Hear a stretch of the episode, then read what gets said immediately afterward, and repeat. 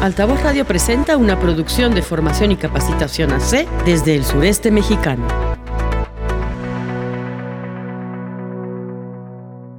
Las Moradas.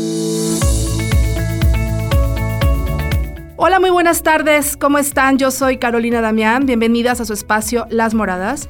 Desde el sureste mexicano para el mundo, como todos los martes a través de Altavoz Radio por la 101.1 FM a las 5.30, en temas de defensa de los derechos humanos, migración y salud con perspectiva de género.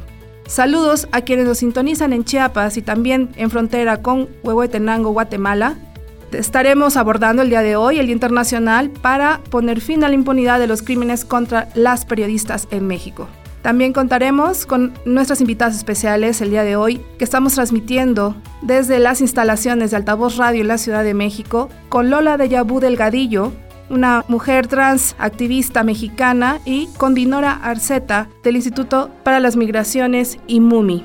Pero antes de empezar con toda esta información, nos vamos a ir con un poco de música y comenzamos. Quédate con nosotras, estás escuchando Las Moradas. Bienvenidas a todas, todos y todes.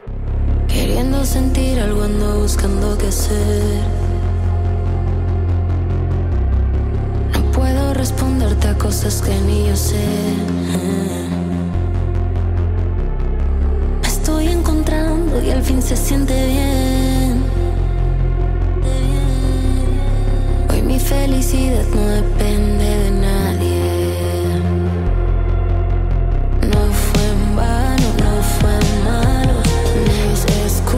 se agotaron. Y si para ti es un error, te deseo buena suerte.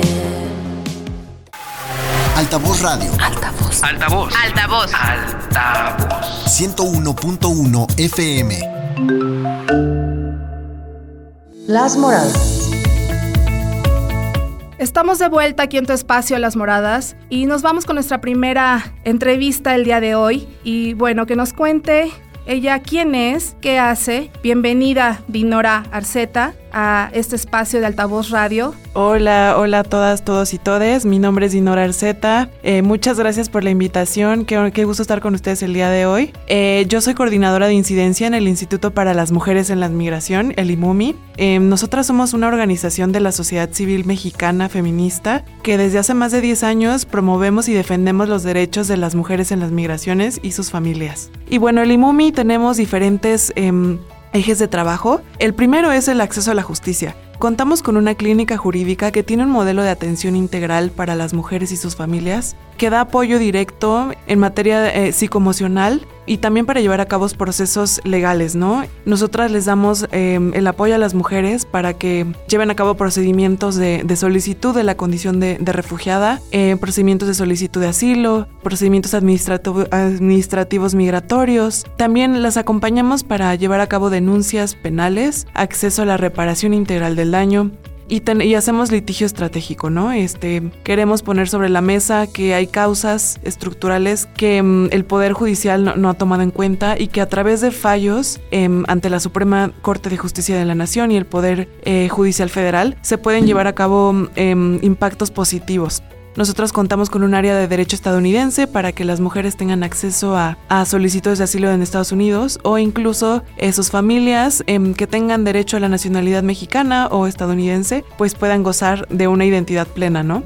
En, el caso de mi área, yo coordino el área de incidencia, que es básicamente articulación y diálogo con autoridades de los distintos niveles de gobierno y de los cuales eh, impulsamos eh, un cambio y una implementación de la perspectiva de género, ¿no? En la política pública de migración y asilo. Y también tenemos eh, acciones sobre investigación, queremos poner datos y políticas públicas basadas en evidencia, ¿no? Realizamos em, documentos para exponer la situación actual eh, migratoria y finalmente tenemos un área de comunicación de la cual diseñamos e implementamos campañas de sensibilización sobre los derechos de las mujeres en las migraciones, además de contacto con los medios e interacción con distintos tipos de audiencia. Y bueno, eso es básicamente lo que hacemos en el IMUMI, pero también trabajamos en red, eso es muy importante. Nosotras somos orgullosamente eh, integrantes de la Red Mesoamericana Mujer, Salud y Migración, un espacio de articulación en el cual nos organizamos para poner en el ojo público la situación en la frontera. México-Guatemala sobre los derechos de las mujeres en las migraciones. Muchísimas gracias, Inora, por toda esta información y por supuesto, como siempre, estamos eh, muy orgullosos de todo el trabajo en red que realizamos en esta red mesoamericana Mujer, Salud y Migración con estos cuatro países, Honduras, El Salvador, Guatemala, México, Chiapas en el sur y bueno, de verdad, eh, gracias por, por darnos toda esta información y esperamos que no sea la última vez. Sí, muchas gracias. Em, les invitamos a seguirnos en redes sociales, en X como arroba imumidf y en Facebook como imumi. Hasta luego. Desde el 2013, por iniciativa de Naciones Unidas, se conmemora cada 2 de noviembre el Día Internacional para poner fin a la impunidad de los crímenes contra periodistas. El día tiene como objetivo crear conciencia sobre las difíciles condiciones en las que trabajan los informadores alrededor del mundo y las innumerables amenazas a las que están expuestos, que van desde el acoso, secuestro y tortura hasta otras formas de violencia como el asesinato. Entre 2006 y 2020, más de 1.200 periodistas en el mundo han sido asesinados por cumplir con la labor de informar a la sociedad. Y de acuerdo con el Observatorio de Periodistas Asesinados de la UNESCO, cerca de 9 de cada 10 casos siguen en la impunidad, lo que crea un clima de miedo en los profesionales de los medios de comunicación y trae consigo un recrudecimiento de la violencia contra ellos. Las mujeres periodistas son un grupo especialmente vulnerable a amenazas y ataques que suelen extenderse también a sus familias. En México, ejercer el periodismo es una labor peligrosa. Del año 2000 a la fecha, se han documentado 156 asesinatos de periodistas, 144 hombres y 12 mujeres, de acuerdo con los datos de la organización Artículo 19. Silenciar las voces de los periodistas impacta en todos los ámbitos sociales, ya que se distorsionan los hechos y se atenta contra la justicia y la verdad, valores que sostienen a las comunidades libres y democráticas. Altavoz Tapachula, 101.1 FM. Bienvenidas todas las personas que están escuchándonos a través de Altavoz Radio.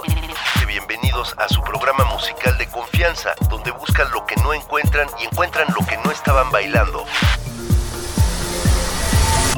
Altavoz Tapachula, 101.1 FM. Travesía de sonidos. ¿Ya conoces las casas de día? Son espacios para mujeres en las migraciones. Si eres mujer migrante, nosotras podemos acompañarte. Ubícanos en Comitán, Avenida Central número 27, El Calvario, Barrio Centro. Teléfono 963-632-8400. En San Cristóbal, Avenida El Faisán, número 11, Colonia del Valle. Teléfono 967-131-1258. Y en Tuxtla Gutiérrez, 16 Avenida Sur Oriente, número 788, Colonia Lomas del Venado. Teléfono 961-550-2952. Las Moradas. Estamos de vuelta aquí en tu espacio Las Moradas y bueno, vamos a escuchar de Lola de Yabú Delgadillo, su historia de vida, pero también los logros que ha tenido en los procesos de cambio de identidad en la Ciudad de México para las personas trans. Bienvenida, Lola. Muchísimas gracias Carolina por la invitación. Es un gusto volver a vernos y ahora sí que también escucharnos. Bueno, me presento formalmente. Mi nombre es Lola de Yabú Delgadillo Vargas. Este, porque pues la gente me, me ubica más como Lola de Yabú, activista michoacana. Pero pues este, sí tengo madre. Bueno, tuve padre y también tengo madre, aunque parezca que no. Eh, ya que mucha gente me conoce que soy una activista muy aguerrida. Yo empecé desde los 14 años. Actualmente tengo, ya cumplí más de 30 años de activismo. Mi trabajo no solamente hacia estas poblaciones, sino también ya específicamente hacia la diversidad sexual, la diversidad de género, también hacia las personas migrantes, porque yo misma fui este, migrante forzada por el crimen organizado en Guanajuato, me tuve que ir a Michoacán y así es como he ido trabajando, ¿no? Cada aspecto de mi vida la pongo en el activismo que realmente hago. El tema de cambio de identidad de género en Ciudad de México, sí, fui la principal redactora, fui la que prácticamente le escribo a puño y, y letra, pero lo importante de ahí es que no fue idea mía, o sea, yo no me la inventé, nos basamos en varias leyes, hice la estructura y todo lo demás se complementó con las participaciones de 47 organizaciones y ahí es donde estuvo lo difícil, porque eran 47 organizaciones donde todas querían dar su punto de vista. Soy todóloga en la organización, como soy la autorista clínica, eh, técnica en enfermería y médica interna de pregrado, me encargo del Centro Comunitario de Detección de VIH y sífilis que tenemos en la asociación, que se llama Agenda Nacional Política Trans de México.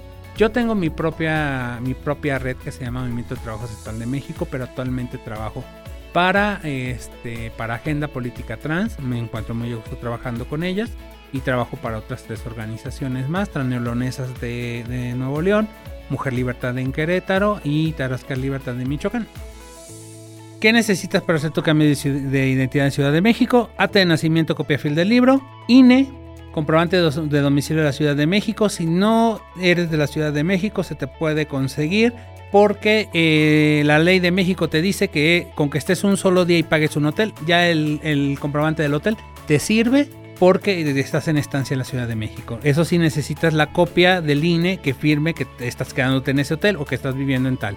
Eh, se te saca una cita, eh, en menos de media hora ya tienes tu nuevo documento, tu, nuevo documento, te dan un recibo que se llama preacta y a los 3, bueno, de 3 a 10 días hábiles ya tienes tu nueva acta y ya puedes sacar tu INE y empezar con todos los demás este, trámites. Y pues nada más decirle que tengo las redes sociales, tanto personales con mi nombre, este, tanto Twitter, Facebook, Instagram y también de la organización Agenda Nacional Política Trans. Mi, eh, eh, mi Facebook es Lola de Yabú Delgadillo Vargas y nuestra y Twitter es arroba agenda. Instagram es también arroba eh, agenda poltrans las demás son arroba Lola de Yabu. Entonces, para que nos sigan y si tienen alguna duda o si quieren empezar con el proceso, a las compañeras este, activistas en su estado para hacer, más bien para promover las leyes de, de reconocimiento de identidad de género, bienvenidas y se les puede asesorar y se les puede apoyar. Muchísimas gracias Lola, la verdad es que es un gusto y un privilegio tenerte como entrevistada. Como tú, hay muchas mujeres activistas. Mi admiración para ti Lola y muchísimas gracias por venir hasta acá a pesar de tu estado de salud delicado. Gracias de todo corazón por haber aceptado la invitación y desde nuestra Fundación de Formación y Capacitación te hacemos todo un, un saludo muy, muy especial. Te queremos mucho, Lola. Igualmente, muchísimas gracias. Retornar a nuestras comunidades de origen también es un derecho humano, no a la xenofobia y discriminación. Un mensaje de la red de gestoras por la defensa de los derechos humanos. Las Moradas.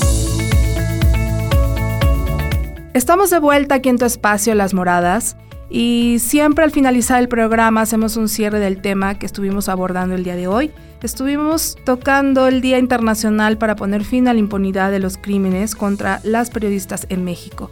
Es un tema que nos toca muy profundo, eh, ya que precisamente pues yo soy una persona comunicóloga, soy periodista y eh, siempre las mujeres en México que trabajan con medios de comunicación alternativos, sobre todo, son perseguidas por el Estado, desaparecidas, eh, asesinadas y siempre queda impune. De las pocas activistas que aún siguen vivas, y ha sido porque han tenido la inteligencia de poder moverse en redes y de forma muy estratégica dentro y fuera del país. Es Lidia Cacho, que se enfoca en temas muy específicos sobre la trata de niños y niñas en el territorio mexicano y cómo todas estas mafias internacionales son entrelazadas en América Latina. Entonces, siempre mencionamos temas de interés social y sobre todo que tengan que ver con los derechos en la defensa de las mujeres en el territorio mexicano y en el mundo.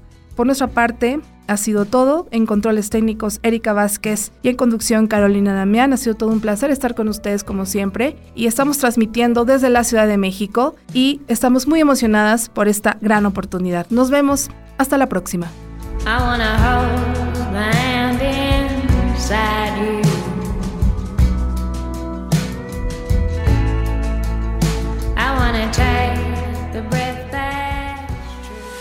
Esta fue una producción de formación y capacitación AC para Altavoz Radio.